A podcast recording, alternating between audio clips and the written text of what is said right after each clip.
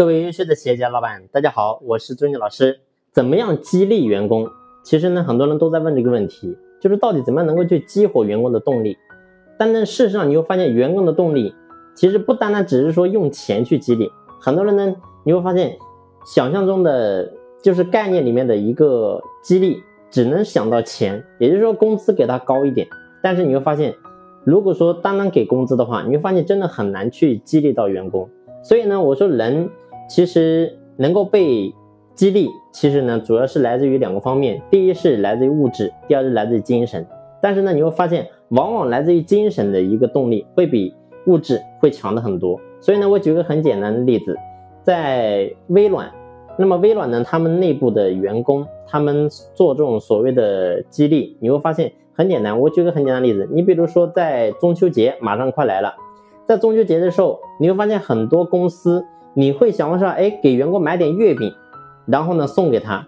但是呢，我跟你说，在微软公司他不会这么做，他会怎么做呢？他会给你两张明信片，也就是说，在这明信片上面呢，你可以写上两个你最想送给、想最亲密的两个人，然后呢，你把那个名字写在上面。那么呢，这个人力资源部统计好之后，就会把这个月饼送给这两个人。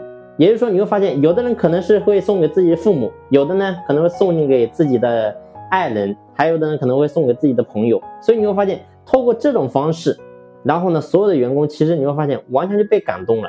所以呢，你说真正什么叫做激励？激励就是一些，并不是说一定要有一些做一些很大的事情，可能是有一个微不足道事情，但是呢。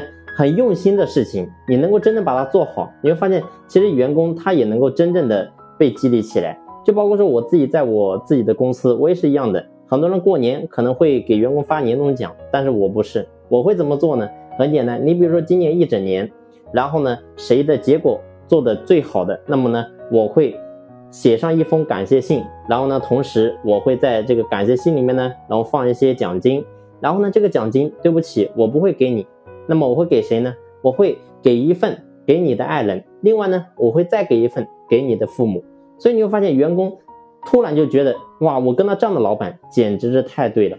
所以你会发现，员工其实没有那么复杂，要激励他们的方法真的很简单。好了，这期的分享就到这里，感谢你的用心聆听，谢谢。